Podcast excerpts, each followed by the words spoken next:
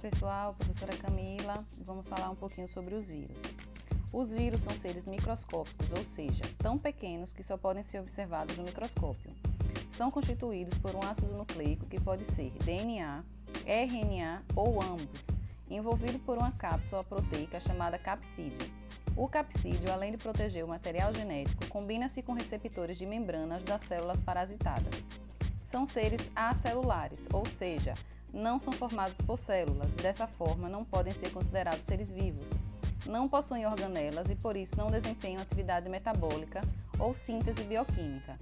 São considerados parasitas intracelulares obrigatórios, pois só experimentam atividades vitais como reprodução e propagação se tiverem dentro de uma célula hospedeira. Alguns vírus possuem envelope, derivado da membrana plasmática da célula parasitada.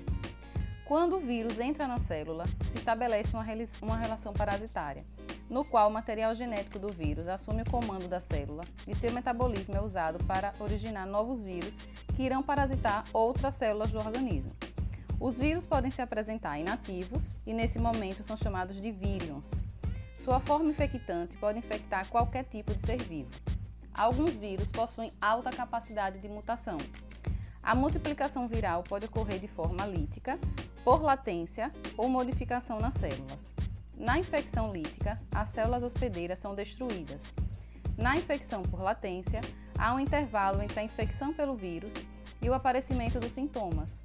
Na infecção por modificações nas células, os vírus não matam a célula hospedeira, mas unem o seu genoma ao da célula parasitada, que ao se reproduzir desordenadamente gera tumores cachumba, varíola, herpes, febre amarela, hepatite, dengue, gripe, AIDS, raiva e ebola são algumas doenças causadas por vírus.